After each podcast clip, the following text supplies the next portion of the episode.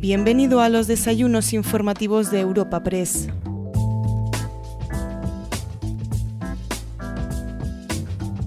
Comenzamos un nuevo capítulo de los desayunos informativos de la agencia de noticias Europa Press. En esta ocasión te ofrecemos un encuentro con el ministro del Interior, Fernando Grande Marlasca, quien tras ocupar la tribuna para su intervención inicial, charlará con el director de nuestra agencia, Javier García, quien será el encargado de trasladar algunas de las preguntas de los asistentes al encuentro de hoy. El evento ha sido inaugurado por el presidente ejecutivo de Europa Press, Asís Martín de Caviedes, a quien escuchamos a continuación. Hoy es un día informativamente grande y efectivamente nada mejor que tener a nuestro ministro grande Marlasca, perdona por la coincidencia en la palabra, pero es que me venía. Permíteme una breve reseña curricular tuya. Inmediatamente te pasamos la palabra porque créeme que te queremos escuchar con enorme atención. Fernando Grande Marlasca es nacido en Bilbao, es licenciado en Derecho Económico por la Universidad de Deusto, fue en el año 88 cuando ingresó en la carrera judicial, prestando entonces servicio en el juzgado de primera instancia de Santoña, en Cantabria. En el año 90 se traslada al juzgado número 2 de su ciudad natal, Bilbao, donde ejerció como magistrado y presidente de la sección sexta de lo penal de la Audiencia Provincial de Vizcaya. Fue en 2003 cuando se desplaza a Madrid como titular del juzgado de instrucción número 36, entrando entonces en la Audiencia Nacional donde prestó servicios en distintos juzgados centrales de instrucción, siendo titular del número tercero entre los años 2007 y 2012. En el 13 es elegido presidente de la Sala de lo Penal de la Audiencia Nacional y posteriormente, ese mismo año, 2013, vocal del Consejo General del Poder Judicial y miembro de su comisión permanente. Ha sido profesor de la Escuela de Práctica Jurídica de la Universidad de Deusto y del Colegio de Abogados de Vizcaya y como todos obviamente bien conocemos, en junio del año 18 fue nombrado ministro del Interior, cargo que ostenta en la actualidad. Nuevamente, querido ministro, de verdad, de corazón, muchas gracias y por favor, tuya es la tribuna.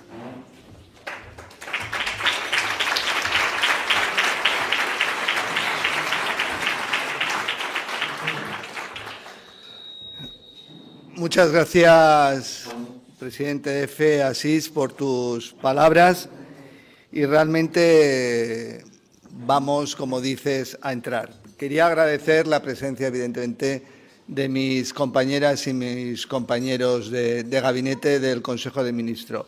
Es un honor, un privilegio, no solo que estéis hoy aquí como ministras y, ministros y ministros del Gobierno de España, sino también contar con vuestra colaboración, vuestra cooperación y vuestra ayuda permanente. Eh, muchas gracias, presidenta de la Comunidad de La Rioja.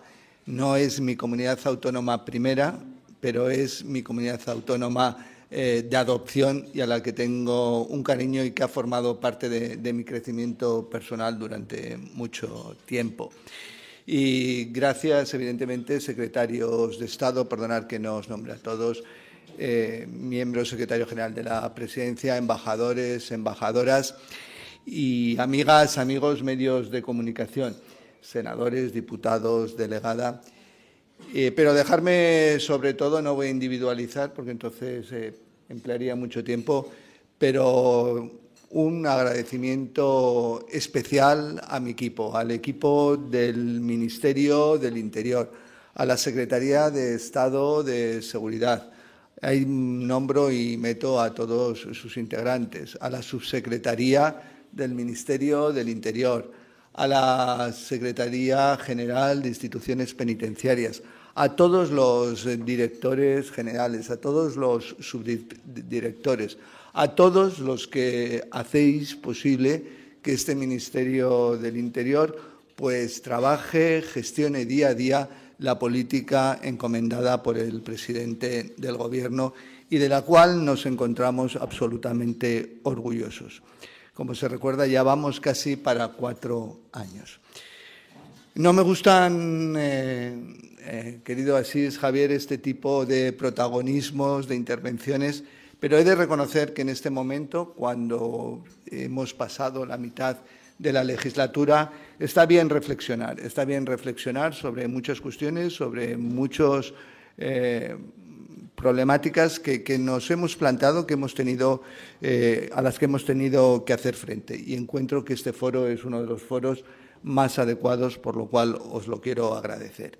Creo que todos, todos los que estamos aquí y los que no estamos aquí, estaremos de acuerdo en que esta decimocuarta legislatura ha sido una de las más difíciles, más complicadas de todo el periodo constitucional.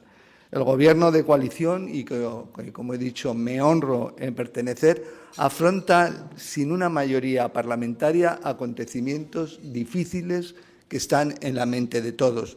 La más grave crisis sanitaria, como bien sabe la ministra de Sanidad, del último siglo.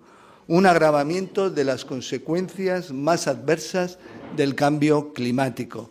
Catástrofes naturales que no habíamos visto en los últimos 50 años o ahora mismo un conflicto bélico inmoral y legítimo consecuencia de la invasión de, Ucrania por parte de Putin.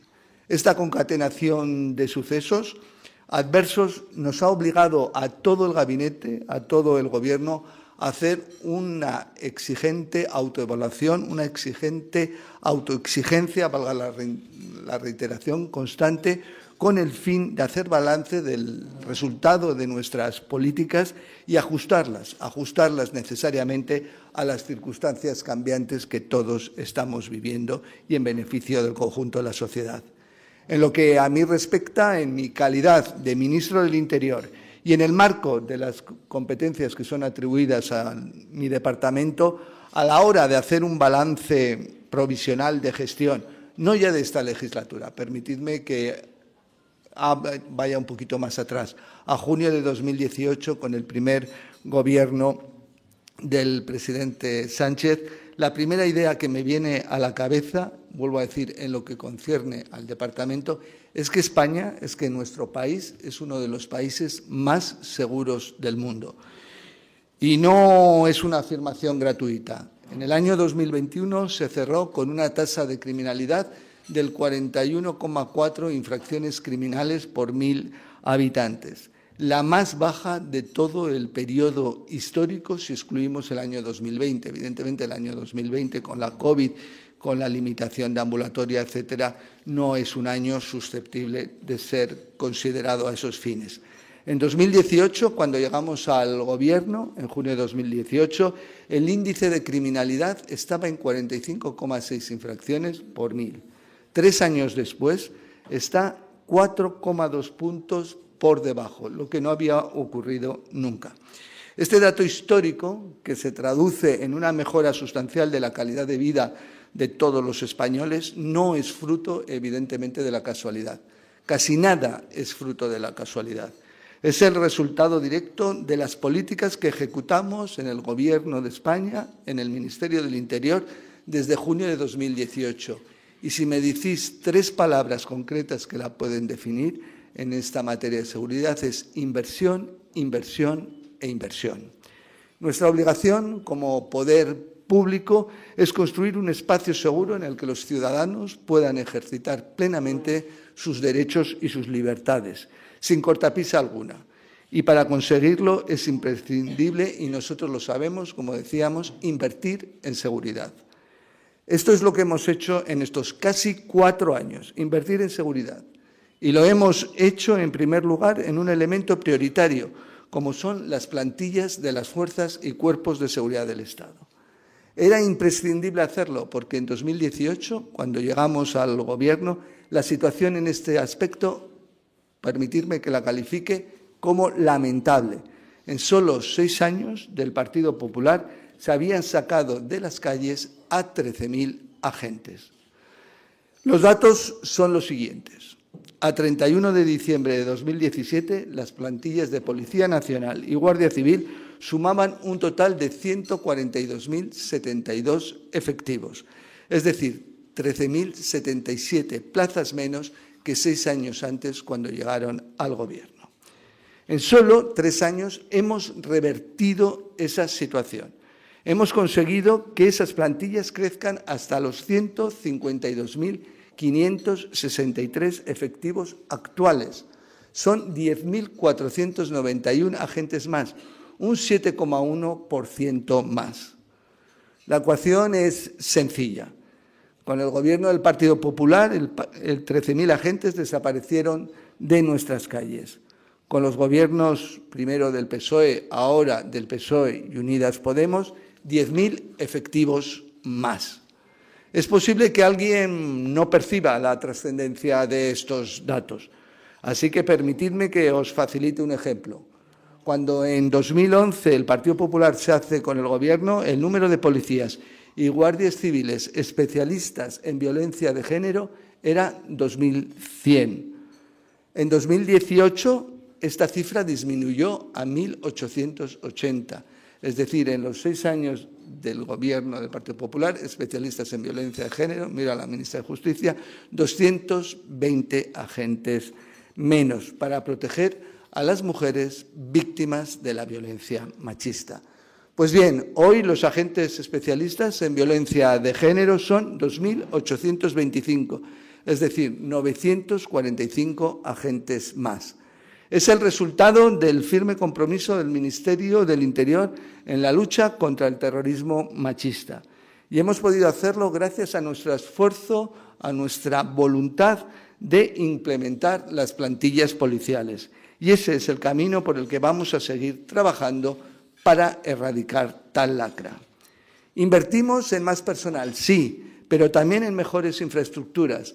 En enero de 2019, el Gobierno de España aprobó un plan de infraestructuras para el periodo 2019-2025 de 600 millones de euros, tanto para nuevas infraestructuras como la rehabilitación de infraestructuras de Policía y Guardia Civil. Y al día de hoy se está viendo, no había habido desde hacía muchos años una inversión de tal nivel.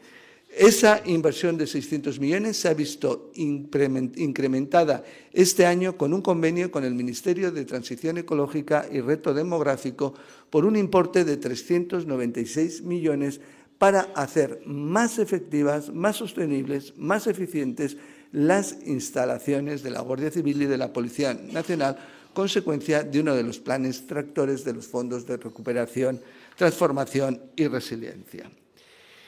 Creo que los datos, y a mí me gusta hablar de datos, porque venimos a hablar de gestión y de datos, hablan por sí solos. Pero hay otros muchos elementos de carácter también cualitativo que también son relevantes a la hora de evaluar la gestión realizada.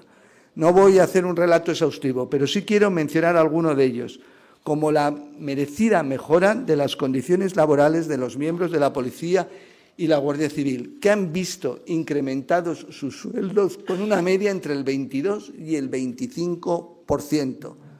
También hemos trabajado para aumentar la eficacia de la labor policial ante determinados fenómenos delictivos. Y ahí están, a título de ejemplo, el plan de prevención, protección y respuesta antiterrorista.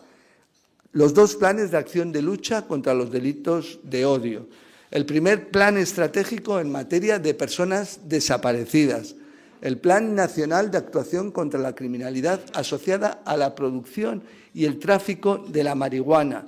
Y los tres planes de Gibraltar de seguridad para el campo de Gibraltar que han conseguido desde un principio, y el primero fue al mes de llegar al Gobierno, la primera instrucción de la Secretaría de Estado, 24 de julio de 2018, incrementar tres planes de seguridad y recobrar el principio de autoridad y seguridad en la zona del campo de Gibraltar. Y ahí seguimos.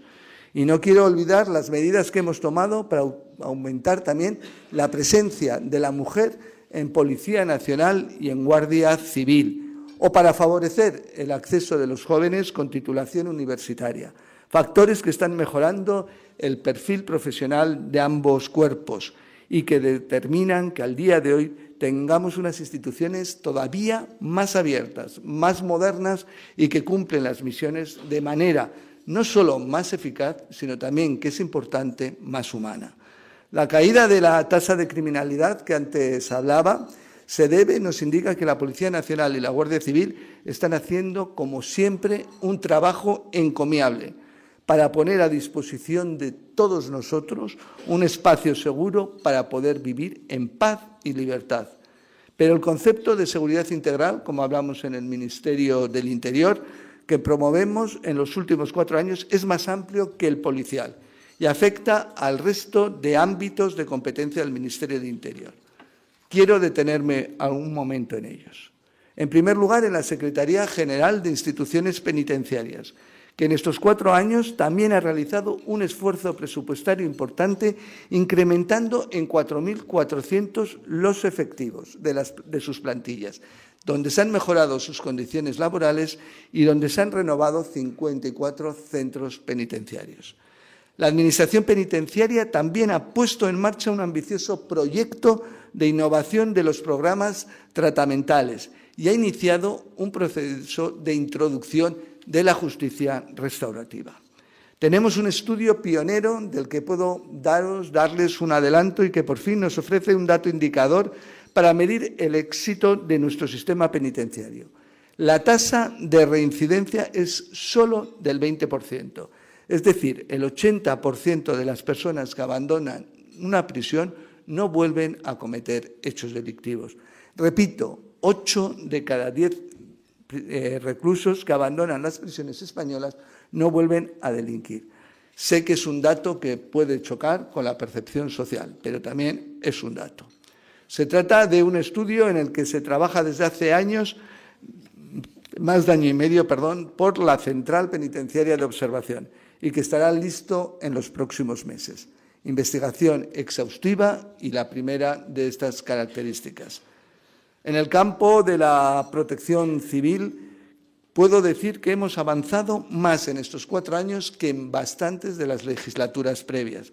La aprobación, en primer lugar, del plan, entre otros, pero por su relevancia, del Plan General de Emergencias del Estado, ha sido vital para fortalecer nuestro Sistema Nacional de Protección Civil. Creo que episodios tan complicados como todos hemos observado, como la borrasca Filomena, las danas, la profusión de incendios forestales e inundaciones en el pasado verano o la erupción del volcán Cumbre Vieja en La Palma, nos ofrecen pruebas más que suficientes de la trascendencia y eficacia del trabajo realizado. No quiero alargar más este balance, pero no quiero concluir sin hacer, querido Pera, una referencia a la Dirección General de Tráfico. Para ser breve, me limitaré a recordar que en 2021 fallecieron en las carreteras convencionales, en las carreteras no urbanas, interurbanas, mejor dicho, 1.004 personas. Es el, segundo mejor año de la serie histórica, solamente por detrás del 2020, que por razones obvias y objetivas tampoco puede ser objeto de valoración en ese en ese sentido y sin perjuicio de todas, porque si no me extendería mucho, las modificaciones normativas que hemos emprendido también en materia de tráfico. He querido comenzar con este resumen de la gestión realizada en el Ministerio del Interior y he querido apoyarlo en datos. Vuelvo a decir, en datos, no en opiniones ni incluso en argumentaciones políticas. En hechos, en gestión, en gestión y no en ruido porque a ninguno de los que estamos aquí, y perdonarme que incluso personalice, se nos escapa que este ministerio e incluso este ministro son objetivo o han sido objetivo de las más aceradas críticas por parte de la oposición. Es una forma de ejercer la política para la que solo encuentro una explicación. Las medidas que hemos impulsado, a las que he hecho referencia desde el Ministerio del Interior, y los resultados, sí, los resultados obtenidos, datos, suponen una completa enmienda a la totalidad a la gestión realizada por los anteriores ministerios del Interior del Gobierno Rajoy. La del PP fue una gestión, siendo educado, perdonadme, errónea, que debilitó los recursos públicos dedicados a proteger a los ciudadanos y desvió parte de ellos para proteger intereses de partido, intereses ajenos, sino contrarios a los del conjunto de la ciudadanía.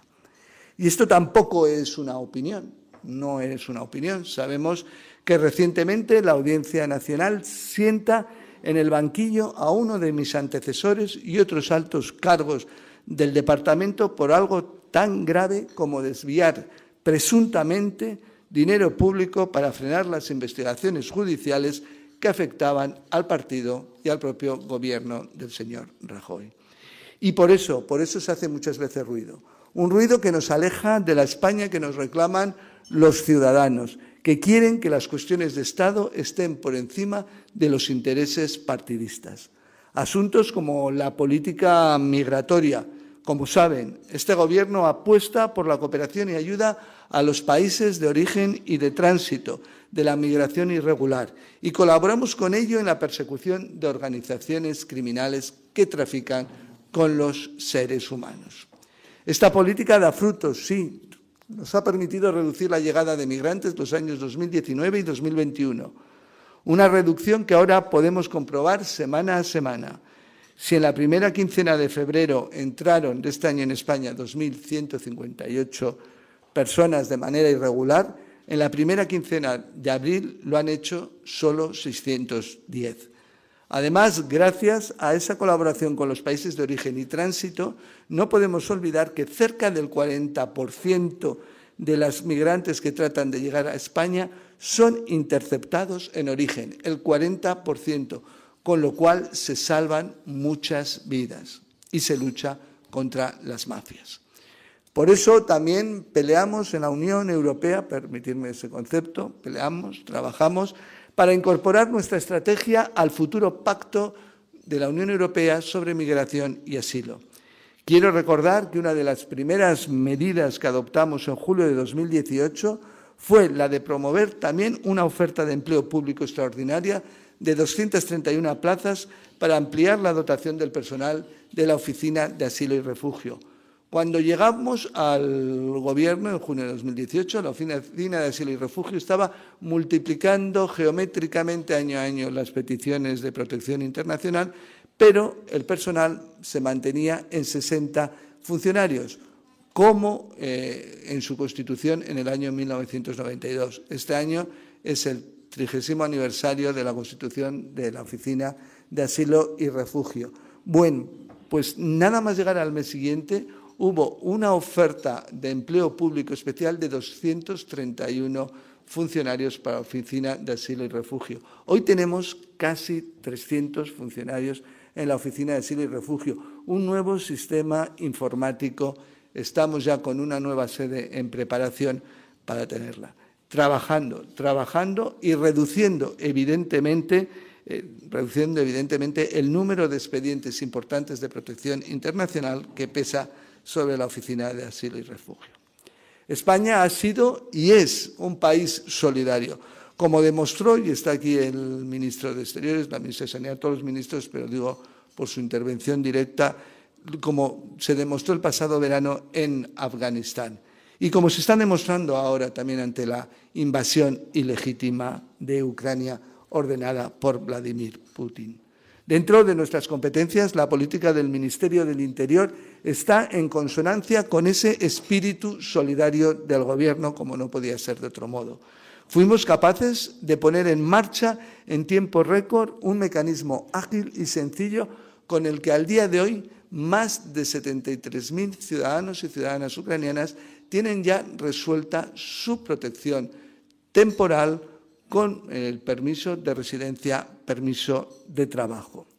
Otro de los consensos, y permitirme, no iba a dejar de mencionarlo, desgraciadamente rotos y de las críticas más insistentes durante este periodo hace referencia a la política penitenciaria aplicada a los presos de la organización terrorista ETA. Insisto en que yo no confronto nunca con las víctimas, un colectivo plural y que respeto su opinión, sea cual sea, faltaría más. Este Ministerio se limita a aplicar, y lo hemos dicho siempre, la legislación penitenciaria vigente a los presos etarras. No podemos olvidar que ETA fue derrotada y no hay mayor triunfo democrático sobre el terrorismo que someter al imperio de la ley a aquellos que trataron de acabar con el sistema democrático por métodos o mediante métodos violentos. Pero sí confronto, permitirme, claro que confronto. Confronto en este punto con el Partido Popular y con Vox. Entre 1996 y 2004, los gobiernos del señor Aznar ordenaron 574 traslados de presos de ETA a las prisiones cercanas, próximas al País Vasco.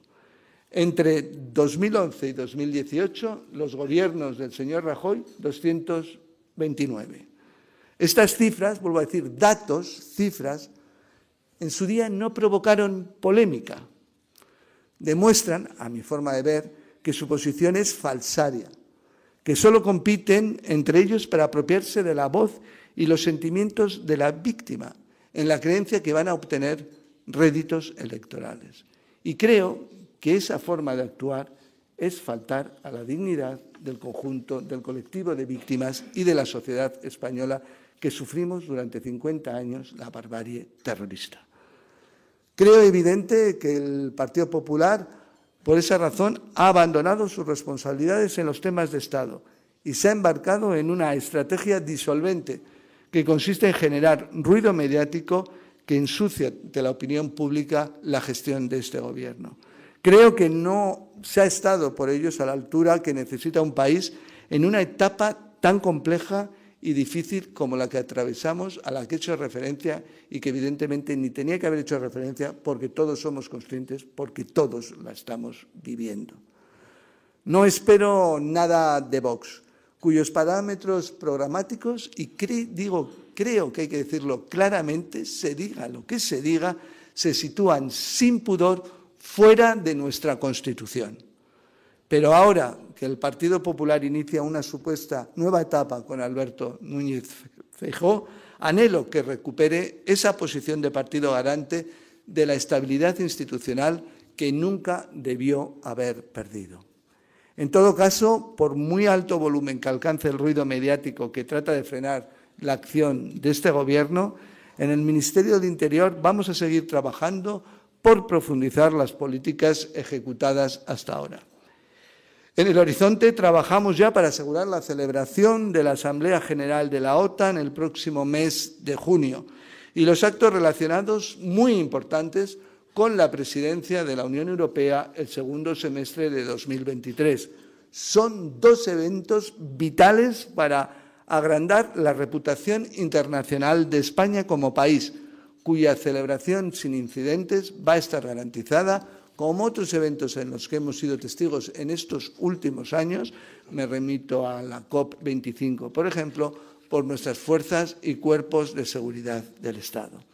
Aparte de estos dos hitos, ni la más desabrida de las oposiciones, ni el más atronador de los ruidos mediáticos van a impedir que sigamos trabajando para hacer de España aún un país siempre más seguro vamos a seguir reforzando las plantillas policiales con el objetivo de alcanzar en esta misma legislatura los 155.149 efectivos que había en 2011 y que nunca debieron desaparecer. Vamos a mejorar el proceso de integración de la mujer en las fuerzas de seguridad mediante nuevas e innovadoras medidas que consoliden la igualdad de género que rompan los obstáculos que aún persisten para el acceso real de la mujer a los puestos de responsabilidad y mando que les corresponde dentro de las fuerzas y cuerpos de seguridad del Estado. Vamos a potenciar, como nos pidió en su recomendación la última conferencia de presidentes celebrada en La Palma, el sistema de protección civil. Hoy mismo, dentro de un par de horas, me reúno en el Senado, donde se celebra el Consejo Nacional de Protección Civil, con los representantes de los distintos gobiernos autonómicos para impulsar esa recomendación y, en concreto, la elaboración de un plan nacional de reducción del riesgo de desastres relacionados con el cambio climático con el horizonte 2035. Vamos, sí, vamos a redoblar nuestro esfuerzo para salvar vidas en las carreteras. Espera, porque un solo muerto en el asfalto ya es una cifra excesiva. En las próximas semanas presentaremos, que ya ha sido aprobada, la Estrategia de Seguridad 2030, cuyo ambicioso objetivo no es otro que reducir en esta década a la mitad el número de fallecidos y heridos graves en carretera. Sí, vamos a redoblar, como he dicho antes, la lucha contra el terrorismo machista y la puesta en marcha del sistema Biogen 2 en los próximos meses, que servirá, como también indicaba, para mejorar la eficiencia de los recursos públicos destinados a evitar que las mujeres sean asesinadas por el simple hecho de ser mujeres. Vamos a seguir poniendo todo nuestro empeño, como hasta ahora, en impulsar políticas que hagan de España un país todavía más seguro. Vamos, sí, vamos a trabajar en el ánimo de estar a la altura, como decíamos, de nuestra sociedad, de estar a la altura de la sociedad española, que ha sabido dar una ejemplar respuesta a las graves situaciones que hemos atravesado y de lo cual nos podemos todos sentir orgullosos. Créanme, pese a todo ese ruido político, mediático, que a veces distorsiona la realidad, no dudemos de una cosa. Nuestro país, España, es un gran país y es un país seguro. Muchas gracias. Muchísimas gracias, ministro. Muchas gracias, ministro. Tenemos 35 minutos y muchísimos asuntos, ministro. Eh, no le oculto que vamos a hablar de Pegasus, obviamente. Quiero hablar también de inmigración, de la relación con Marruecos y con el, eh, con el Magreb en general, de violencia machista. Y quiero también que hablemos un poco de política. Ha sido usted extraordinariamente duro con Vox, incluso ha dicho que está fuera de los parámetros de la Constitución. Luego eh, veremos, eh, intentaremos incidir un poco más. Pero antes, hoy, ministro, tengo que preguntarle, se ha referido también antes al, entrar el ministro Álvarez, pero quiero conocer su opinión sobre la victoria de Macron eh, ayer en Francia y esta especie de alivio general que ha habido en toda Europa. Me parece importante, como has dicho, eh, es un alivio ante la situación que estamos enfrentando en Europa, ante algunos vientos, aires que, suenan por distintos países de los 27 que conformamos la Unión Europea, que uno de los países fundadores importantes en el marco de, de la Unión eh, que haya vuelto a restablecer eh, la garantía y la seguridad de que la democracia, los valores de la Unión Europea, esos artículos 2 y 6 del Tratado de la Unión Europea, donde se habla de democracia, de Estado de Derecho, de dignidad, de libertad, de igualdad, sean una realidad, se consoliden y que realmente lo que decíamos, eh, ser muy conscientes del momento no voy a decir crítico, pero especial que atravesamos ante esos vientos y la necesidad de ser muy firme en la defensa de los valores democráticos, como los únicos que se puede permitir una, una sociedad, una sociedad eh, para avanzar. Con lo cual, hoy es un día de satisfacción, pero también de análisis, de reflexión. No podemos olvidar que la extrema derecha ha obtenido un 41% y eso nos tiene que, dentro del alivio del resultado de las elecciones, nos tiene que hacer ser conscientes que no podemos eh, levantar eh, el pie del acelerador en la defensa real y efectiva de lo que es la democracia. Y como reflexión, eh, para terminar con este asunto mixto, ¿qué, ¿qué, más se puede hacer? Porque, claro, ese 41%, que es un resultado espléndido para Le Pen, en un país que es un país rico, la séptima potencia económica del mundo, con unos sistemas de protección social extraordinarios, un país con una gran, una gran potencia cultural y social, y hay un voto de malestar mm, que a veces no se entiende bien. Bueno, hay que, hay que valorar de las circunstancias y la situación en que acontece ocurren eh, estos hechos y que nos tienen que hacer reflexionar. Realmente son momentos difíciles, momentos duros. He intentado indicar previamente lo que estamos confrontando. Estamos enfrentando situaciones eh, difíciles, complicadas, eh, crisis, crisis climáticas desde hace tiempo que con incidencia económicamente, crisis sanitarias, una pandemia que no se había visto en un, en un siglo con unas consecuencias que nadie éramos capaces de, de vislumbrar mm, ni de, ni de prever por tal motivo. Eh, la invasión eh, ilegítima de, Ucrania por parte de Putin. Son cuestiones todas ellas muy complejas que en cierta medida pueden determinar un grado de incertidumbre en parte de la sociedad. Pero quiero decir, pero el esfuerzo nuestro es el esfuerzo en políticas, en políticas sociales.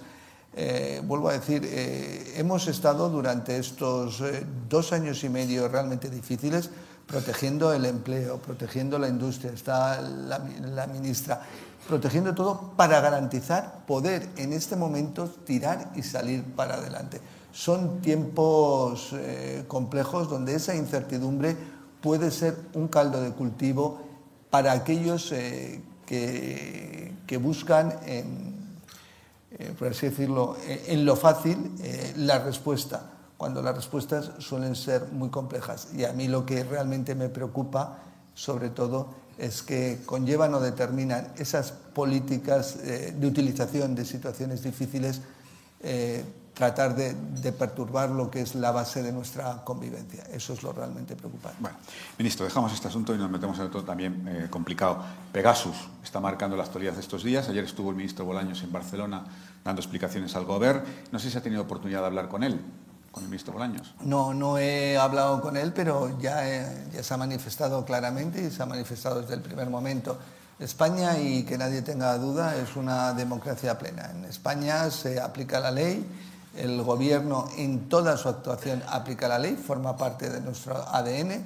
Se darán eh, las explicaciones oportunas correspondientes dentro del principio de transparencia que corresponde a toda, y dentro de las posibilidades, a toda democracia. Ya dijo los cuatro puntos esenciales dentro del control interno, dentro del propio CNI, la constitución, la necesaria constitución de la Comisión de, Secretos eh, Oficiales, la cooperación y colaboración con la investigación que ha manifestado el defensor del pueblo y evidentemente con cualquier eh, organismo judicial que en su caso pudiera reclamar eh, cualquier petición de cooperación y colaboración.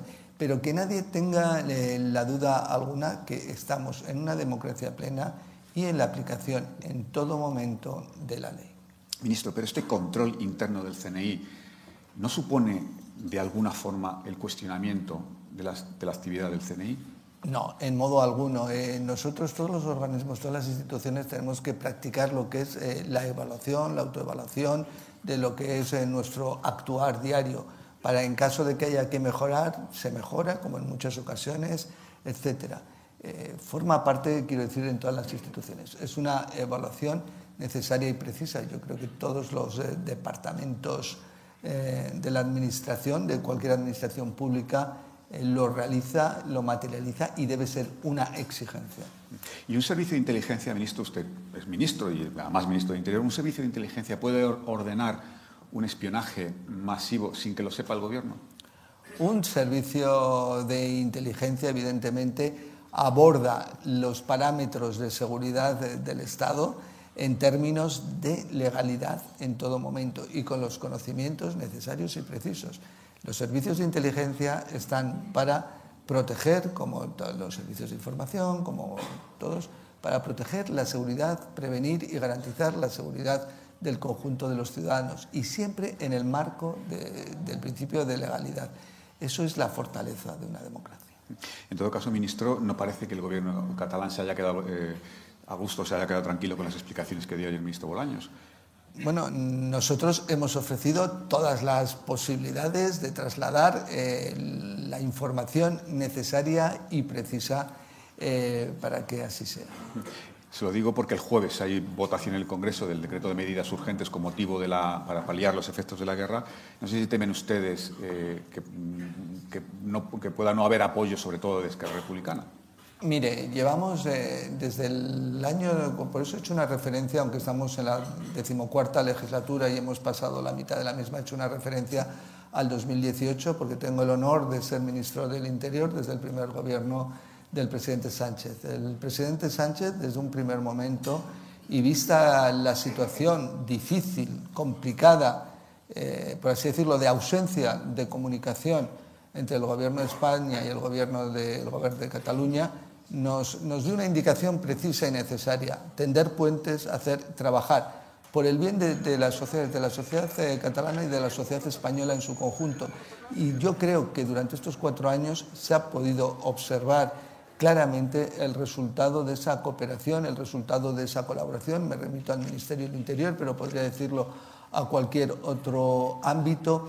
Y somos muy conscientes de que como responsables eh, políticos tanto en el Gobierno de España como en el Gobierno de la Comunidad Catalana, eh, se trabaja necesariamente por el bienestar de, nuestros ciudadanos, de ambas sociedades y de la convivencia. Con lo cual, eh, no creo que, que, exista ningún riesgo porque estamos en parámetros de diálogo y de diálogo por el beneficio del conjunto de la sociedad.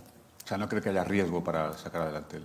Vuelvo a decir que trabajamos por el beneficio de, nuestras, eh, de la sociedad eh, catalana y de la sociedad española en general, de la convivencia y de lo mejor. Llevamos cuatro años eh, de un esfuerzo importante, relevante. Creo, yo he hecho algunas referencias y algunos datos a lo que es mi departamento, pero estoy mirando al resto de ministerios y a los que realmente conozco porque trabajamos de una forma muy coordinada y pueden decir eh, lo mismo. Eh, nosotros nos gusta dar datos, mm, luego las opiniones están para otros ámbitos, pero en el ámbito de, la gestión, de la gestión política, claro que tenemos una, política y un proyecto, un proyecto progresista en el que creemos, pero ese proyecto progresista se materializa en datos, no en opiniones. Y por decir, creo que en el ámbito eh, de las relaciones con el gobierno de la comunidad catalana, se ha demostrado necesariamente los puentes que se han tendido y la mejora en la convivencia. Creo que eso es una obviedad y, y también en la profundidad de la relación interinstitucional. Por terminar con este asunto, ministro, pero sí que es una reflexión general que creo que, que tiene interés, la plantea Fernando Jauregui, que es columnista de OTR, y dice, de acuerdo en que, como usted dice, España es un país seguro, pero, y pregunta, ¿cree que los ciudadanos, todos los ciudadanos, sienten que su intimidad está asegurada? ¿No convendría convencerles de que sus, comunicaciones telefónicas, de Internet, tienen, la tienen privacidad garantizada frente a otros particulares, empresas y Estado? Está absolutamente garantizada la intimidad del conjunto de los ciudadanos. Para eso tenemos a nuestras fuerzas y cuerpos de seguridad del Estado, que cualquier actuación ilícita en las redes, etcétera, eh, pues trabajan en la misma. Alguna vez se me ha criticado a mí como ministro del Interior cuando decía que las fuerzas y cuerpos de seguridad del Estado monitorizan, patrullan las redes. No es que estén investigando, es que vivimos la realidad eh, física y a nadie le, le, cuesta observar que haya una patrulla de la policía en prevención, en garantía de la seguridad ciudadana, circulando, pero es que también está la realidad virtual y cada vez hay más la realidad virtual. Pues también nuestras fuerzas y cuerpos de seguridad patrullan la realidad virtual, en los, evidentemente en los ámbitos abiertos, no en los ámbitos... Eh, pero ¿para qué? Para proteger, para proteger a nuestros ciudadanos, para proteger los derechos y las libertades de nuestros ciudadanos. Y cada vez tenemos, eh, también hemos aprobado un plan de cibercriminalidad dentro de la Secretaría de Estado de Seguridad, cada vez con una mayor eh, profusión de medios personales y materiales, porque cada vez eh, la actuación criminal se materializa más en ese ámbito virtual que no en el físico. Bueno, ministro, vamos a ir con temas propios de su departamento, pero antes permítame un paréntesis. La cibercriminalidad es uno de ellos. Sí, no, lo sé, lo sé, obviamente. No, me refería más a eh, inmigración y estos asuntos que son muy preocupantes. Pero antes permítame un paréntesis porque quizás sorprendió un poco la contundencia con la que usted ha situado a vos fuera de la Constitución. Ha dicho que está fuera de los parámetros constitucionales. ¿Nos puede decir por qué? Solo voy a dar un ejemplo y creo que es un ejemplo bastante determinante.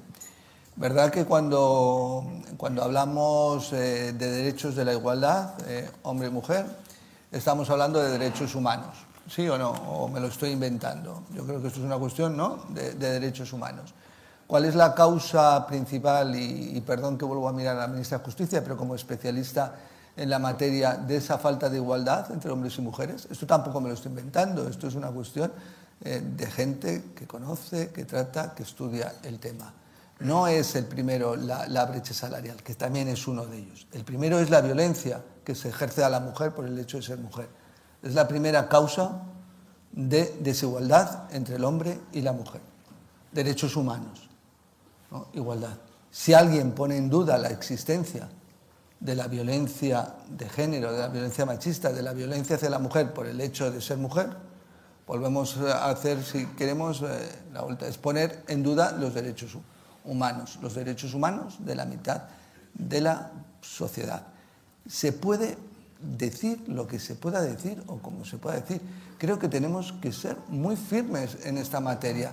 Eh, ¿Verdad? Cuando éramos jóvenes leíamos a Bertolt Brecht, ¿verdad? Incluso oíamos a Silvio Rodríguez y, todo. Eh, vuelvo a decir, no lleguemos demasiado tarde a saber realmente la entidad de la problemática de cuando se niegan hechos tan eh, relevantes y de tal entidad. Pero, ministro, no, no quiero ir Pero igual que ese, también diría, uno de los grandes, para mí este es el principal y esencial, uno de los esenciales, es que si a esto le quitamos importancia, podemos llegar a quitar importancia a muchas cuestiones. A mí, en cuestiones de derechos humanos, hay que tener mucho cuidado, eh, quiero decir, en, no relativizar. Pero ¿cuál es otro de nuestros grandes eh, hitos? Y muy por detrás, porque no tiene nada que ver con derechos humanos, pero ¿cuál es uno de nuestros grandes hitos también en nuestra Constitución? Su título octavo. Eh, el Estado autonómico, descentralizado, etcétera. Otra de las cuestiones sobre también las que se pone en tela de juicio es que el título octavo no formó parte del consenso constitucional de la Constitución, etc. Eh, más ejemplos, bueno, pues si quiere ya eh, una enmienda a la totalidad de la Constitución. Eh, pero quiero decir que no quiero ir muy lejos, ministro, y, mucho menos en cosas que usted no ha dicho, pero si un partido está fuera de la Constitución, más allá de hacer pedagogía, mm, no se puede hacer gran cosa, ¿no? Quiero decir que... No, pero se puede decir, se puede hacer, se puede exponer. Ya sabemos que no tenemos una constitución militante. Es decir, uno no tiene por qué defender ni se le exige que defienda los parámetros constitucionales siempre que lo ejerza su, eh, su política y su ideología dentro de los marcos, eso sí, evidentemente de la Constitución, pero no tiene que ser militante. Por eso es algo pero hay que ser consciente, y yo vuelvo a decir, está fuera de los principios programáticos de nuestra Constitución. Bueno, ministro, pues dejamos este asunto. Eh, Ucrania, se ha referido usted en, su intervención. Quería saber si nos puede actualizar datos. Creo que hay ya unos 135.000 refugiados ucranianos en España y hay un buen ritmo de concesión de, protección. ¿Nos puede dar algún dato de cómo están las cosas a, día de hoy? Pues sí, el 135.000 es lo que se estima de las entradas eh, en España de, refugiados ucranianos desde el pasado 24 de febrero de la invasión ilegítima por parte eh, de Putin. En cuanto eh, quiero en este aspecto, y lo decía en mi intervención, hacer una, una referencia a la, solidaridad española de la Unión Europea respecto, respecto a los refugiados y manifestada desde el primer momento. Se activó en la Unión Europea inmediatamente la Directiva 55-2001 de la protección temporal, se tomaron las medidas precisas y necesarias. Eh, nosotros, dentro del Ministerio del Interior, y agradezco a, tanto a la Secretaría de Estado, a la Subsecretaría, a la, a la Subdirección de Tecnologías y de la Comunicación, cómo se estableció a la Oficina de Asilo y Refugio inmediatamente y rápidamente un sistema absolutamente rápido para la concesión de la protección temporal que conllevaba a la vez eh, esa protección temporal el permiso de residencia y el permiso de trabajo. En pocos minutos dentro de él se estableció un sistema informático para la coordinación entre el sistema de, la, de extranjería, de la Unidad de Extranjería de Policía Nacional, de la Comisaría y de, y de la Oficina de Asilo y Refugio. Al día de hoy se pueden ya descargar eh, la notificación en minutos. En minutos una persona tiene la resolución eh, de protección eh, temporal. Y digo que al día de hoy ya se han concedido 73.000 resoluciones de protección internacional. Con lo cual, vuelvo a decir que es lo mínimo que podemos hacer por los refugiados ucranianos. Pero vuelvo a decir, pero un esfuerzo ímprobo y eso también son datos. Ministro, había mucho temor eh, de que se produjeran eh, intentos de las mafias de trata de blancas de aprovecharse de esta situación. No sé cómo está en España la cosa, si se ha detectado algún problema, algún...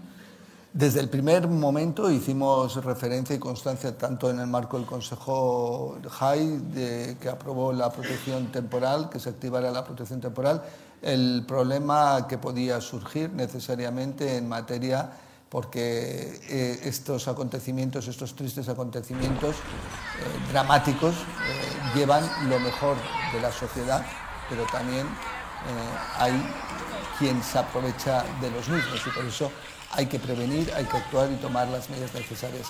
Y se tomó desde el marco de la Unión Europea, se activó el mecanismo EMPA, que es un mecanismo, una plataforma entre la Unión Europea para luchar contra la criminalidad organizada y dentro de la criminalidad organizada la trata, donde España tiene un papel importante y relevante en distintos eh, foros. En ese sentido, nosotros desde el primer momento, tanto Guardia Civil, Policía Nacional, dentro de sus ámbitos competenciales, trabajaron en observar. Ellos rápidamente constatan, observan, ven y conocen la posibilidad eh, de que en un momento si necesitamos ante esos supuestos y se actúa. A título ejemplo, le diré España como referente en el año 2021 simplemente realizó 719 detenciones de personas imputadas por delito de trata.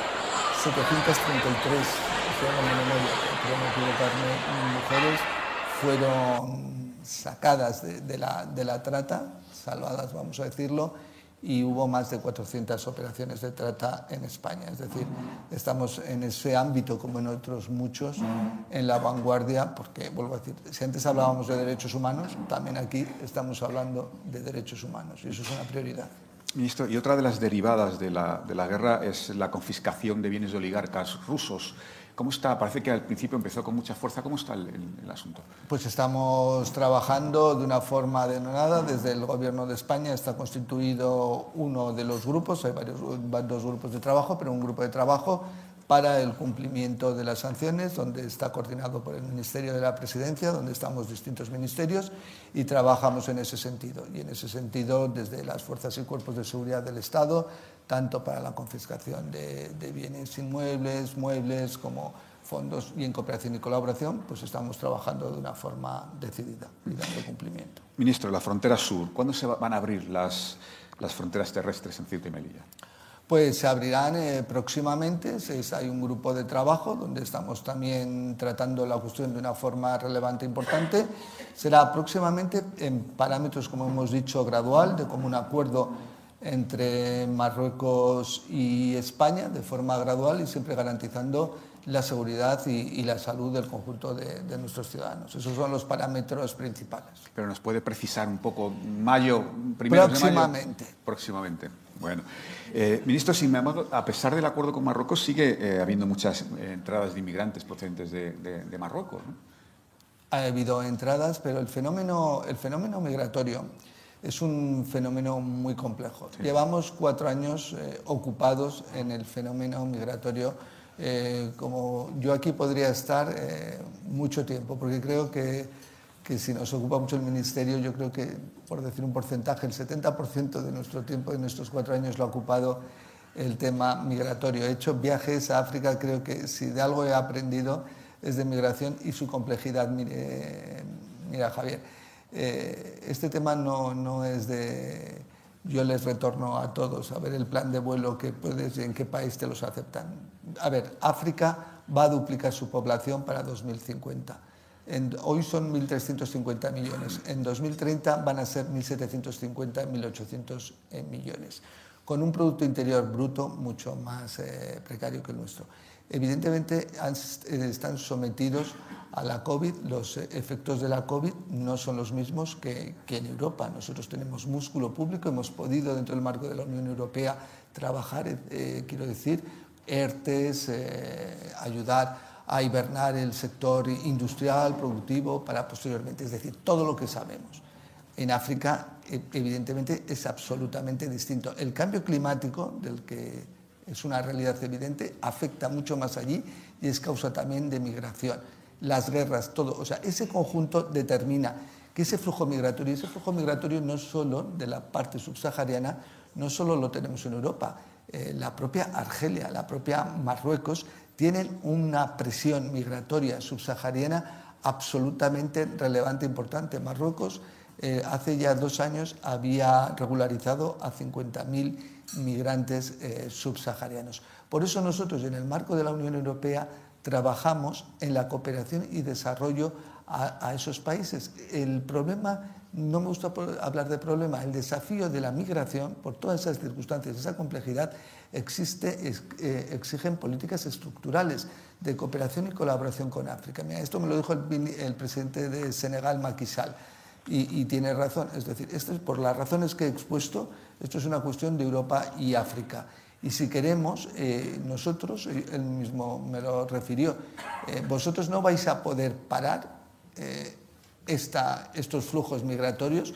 Nosotros no queremos perder a nuestra población joven porque queremos seguir construyendo sociedad, con lo cual estamos abocados a trabajar conjuntamente con políticas estructurales que ayuden al desarrollo de los países africanos, lo que llamamos nosotros adelantar fronteras, es decir, que no haya esa necesidad de salir, porque eh, lo, fácil de los populismos es decir efecto llamada, no, no es efecto llamada, es efecto huida, huida de una situación compleja. Y eso es a lo que nosotros estamos haciendo frente. Por eso el presidente del gobierno desde el principio, desde manifestó en, la Unión Europea la necesidad que dentro del pacto migratorio que estamos trabajando y con dificultades concretas, eh, el elemento de la dimensión exterior es importante, es decir, eh, esa dimensión exterior es la cooperación y colaboración al desarrollo. Y ahí estamos trabajando importante y, querría dejar claro el esfuerzo también que estamos haciendo, no solo desde el ámbito de la Unión Europea,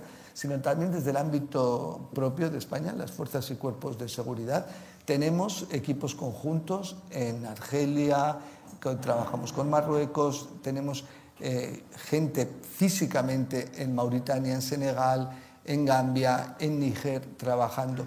Por eso el 40% de las, como decía en mi intervención, el 40% de las salidas son interceptadas en origen. El número de organizaciones criminales que se dedican al tráfico que son desmanteladas gracias a la información de nuestros servicios, de nuestra Policía Nacional, de nuestra Guardia Civil, es impresionante eh, esa cuestión de la lucha contra, contra, todas, eh, contra todas esas mafias. Eh, podría estar hablando de migración, por eso perdóname que, me, que me sienta un poco, pero es una, eh, una cuestión de una complejidad máxima donde también exigen políticas de Estado donde llevamos cuatro años trabajando de una forma decidida y firme. Es decir, pero eh, esto no se, no se ponen barreras a la migración física, no es así de fácil. decían, y te voy a dar un ejemplo, porque para que damos el ejemplo, dicen, no, a los irregulares les metemos en un avión y a su país. Eso es un desconocimiento, un populismo barato.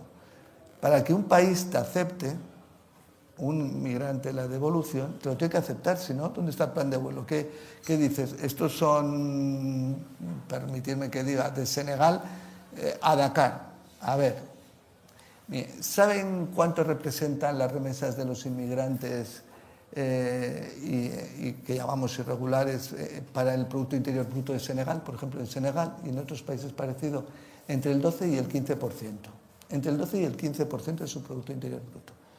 Para que te acepten los retornos hay que colaborar, hay que cooperar y por eso hablamos del desarrollo, cooperar al desarrollo.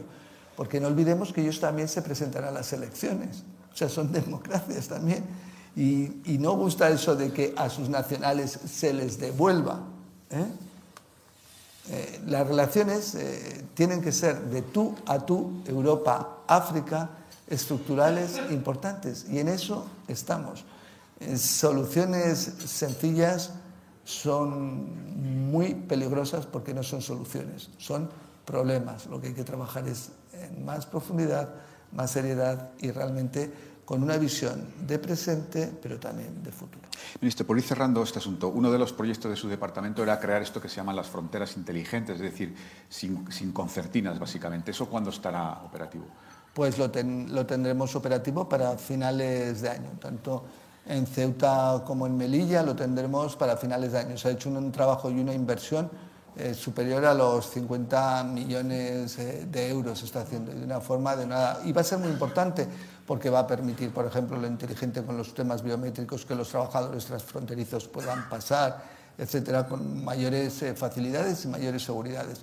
Pero no solo en este ámbito, sino también estamos en el ámbito de la Unión Europea con toda la interoperabilidad, con todos los sistemas. Va a entrar en vigor el año que viene el sistema Entry-Exit que es garantizar la entrada en el marco de, en el marco de Schengen, el ETIAS, que es las autorizaciones previas de viaje, el SIS, o sea, toda esa interoperabilidad y donde las fronteras inteligentes también van a estar en todos los eh, aeropuertos, puertos españoles que son aeropuertos y puertos fronteras exteriores Schengen, con una inversión absolutamente importante y donde miro al subdirector de tecnologías, a la subsecretaria y al secretario de Estado y donde estamos intentando con todo el gobierno también sumarnos a, proyectos tractores en el ámbito de los fondos de recuperación para poder eh, realmente actualizarnos plenamente. Y relacionado con esto, y terminamos este capítulo, una parte muy importante es el Sahel, donde es una situación complicadísima.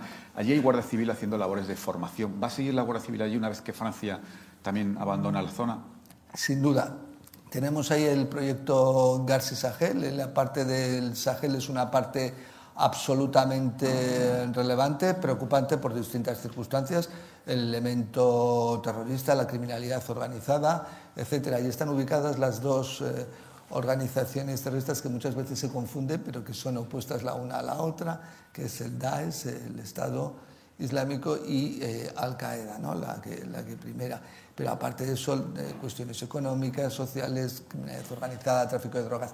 Y ahí estamos trabajando de una forma decidida dentro del Garci Sahel, la Guardia Civil, dirigiéndolo, y seguiremos eh, dentro del ámbito de la Unión Europea con ese programa eh, prorrogándolo eh, necesariamente, ya se están haciendo las actuaciones necesarias y precisas. Al día de hoy ya eh, forman parte cinco estados de, la zona subsahariana, dos más quieren incorporarse.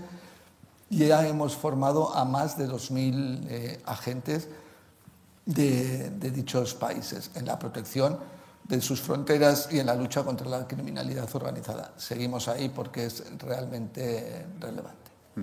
Ministro, violencia machista. En los últimos meses se han producido algunos casos que nos han conmocionado a todos de mujeres que tenían, que habían denunciado, que tenían orden de protección y que aún así han sido asesinadas. ¿Le preocupa esta circunstancia? ¿Ha habido algún fallo mm, de coordinación? Antes hablábamos de la evaluación, de esa evaluación, y hablábamos de la evaluación del conjunto de la Administración. Nosotros evaluamos cualquier eh, un asesinato machista ya es mucho. Eh, para mí te diré que cada vez que tenemos un asesinato machista, este año si no me equivoco, eh, llevamos ocho, ocho asesinatos eh, machistas, si no me equivoco me mira la ministra de Justicia, no sé si, si me estoy equivocando, no, doce, igual, doce, son doce, perdona, cambiando, doce asesinatos eh, machistas y un menor de, de, la violencia, de la violencia de la violencia vicaria.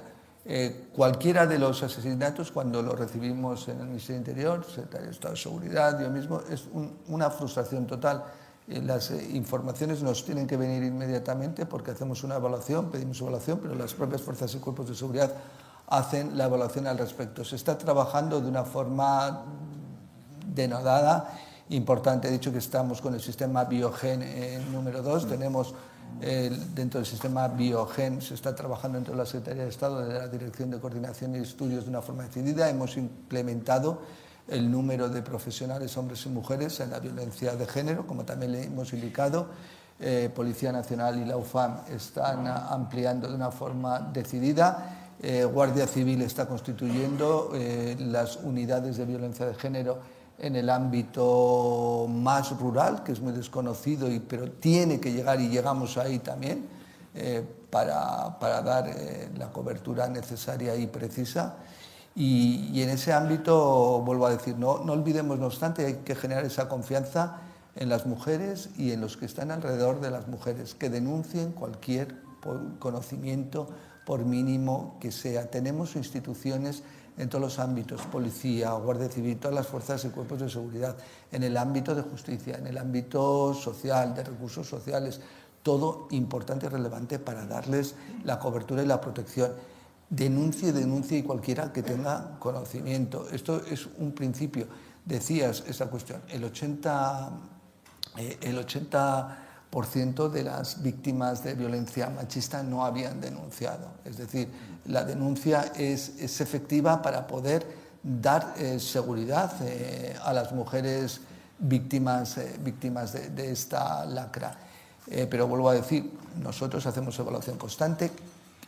Cual, todo asesinato de estas características, te vuelvo a decir, que duele y duele realmente, porque cuando uno y, y desde un gobierno se trabaja profundamente, se dan medios, se dotan medios, se trabaja, eh, es eh, todavía, dejadme que lo diga, pero, pero duele, duele, duele más, ¿no? duele más y se siente como, como un fracaso, frustración, fracaso, pero no nos paraliza en modo alguno. Seguimos trabajando desde el ámbito de interior, desde el ámbito del gobierno y desde el ámbito de la cooperación y la coordinación. Eh, ministro, estamos fuera de tiempo, pero, pero casi... Eso, pero decir a las mujeres y a todo su entorno, que denuncia, denuncia, denuncia, denuncia. Sin duda. Casi tipo test, ministro, tres asuntos. Eh, la petición, la, la, el informe de la Comisión de Peticiones del Parlamento Europeo sobre, para, pidiendo a España que haga todo lo posible para considerar los crímenes de ETA de lesa humanidad. Eh, ¿Qué le parece? Bueno, nosotros eh, se aprobó también por el Partido Socialista, se votó a favor. Nosotros estamos trabajando en esa materia. Un país que ha hecho frente como ninguno a, a, una organización terrorista que nos puso en jaque, que puso en jaque al Estado de Derecho, donde hubo un pacto constitucional importante entre los principales partidos para hacer frente, donde se han resuelto, desgraciadamente tenemos más de 300 casos sin resolver, pero se sigue trabajando en la resolución de esos casos, donde no obstante se han resuelto más casos que en otras organizaciones terroristas también autóctonas de otros países. Esto no, es just, esto no, no, no, no, me justifica nada, pero quiero decir que se trabaja, se trabaja seriamente. Seguimos, desde que se derrotó a ETA ha habido 241 detenciones de personas relacionadas con el entorno de ETA. Se han incautado más de 360 armas en zulos descubiertos y más de 900 kilogramos de explosivos. Y vuelvo a decir, tenemos tanto en Policía Nacional como en Guardia Civil unidades específicas trabajando para la resolución de los atentados terroristas que, hasta, que al día de hoy no han sido. Con lo cual, es un compromiso nuestro con las víctimas. Primero en esos términos. El segundo término, en generar la memoria, la memoria realmente y la justicia y la dignidad. Hemos eh, constituido el centro memorial que invito a todo el mundo, víctimas del terrorismo, en Vitoria-Gasteiz, a que lo conozca, a que vaya y que lo observe. Estamos trabajando en las unidades didácticas, también importante, de una forma relevante, tanto en la Dirección General de Apoyo a Víctimas del Terrorismo, junto con el Ministerio de, de Educación. Es decir, pero vuelvo a referir, eh, nosotros, eh, beligerancia absoluta contra todos los hechos terroristas. Eso no hemos levantado el pie del acelerador. Ministro, uno de los compromisos de este Gobierno era reformar la, la, Ley de Seguridad Ciudadana, la conocida como Ley Mordaza, pero lo cierto es que se aplaza, se aplaza y se aplaza. ¿Se reformará esta ley, esta legislatura? Es un compromiso que tenemos, está trabajando de una forma seria y decidida y estamos ya en ponencia, estamos trabajando y esperemos llegar a, a un acuerdo. Necesariamente es un, es un, compromiso que era necesario y preciso y es para cumplir eh, indefectiblemente nuestros compromisos internacionales, convenios internacionales en materias de derechos y libertades, pero también la sentencia del Tribunal Constitucional ante los recursos que se formalizaron contra la misma, que a veces se olvidan esas, eh, esas resoluciones del Tribunal Constitucional. Y la última, ministro, usted es magistrado, o sea, la pregunta es evidente. ¿Habrá, cree usted que va a haber reforma del Consejo General, o sea, renovación del Consejo General del Poder Judicial?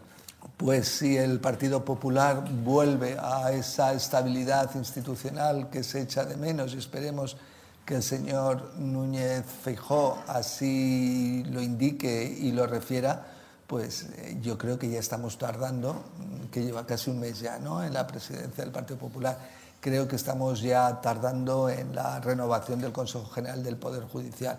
Eh, tres años y medio de prórroga. Hablábamos antes de la Constitución. Cumplamos, por favor, eh, la Constitución.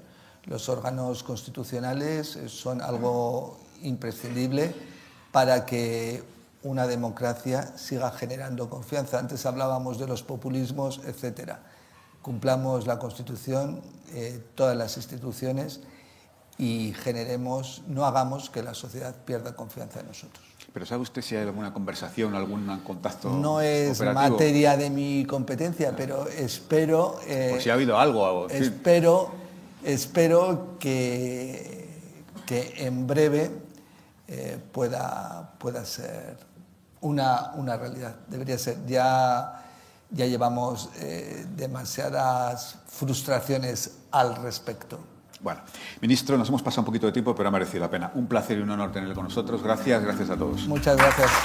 Despedimos esta entrega de los desayunos informativos de Europa Press invitando a todos nuestros oyentes a descubrir el resto de episodios de este podcast, así como los de los distintos programas de nuestra red a través de europapress.es barra podcast. Recuerda que todos ellos están disponibles en las principales plataformas de podcasting.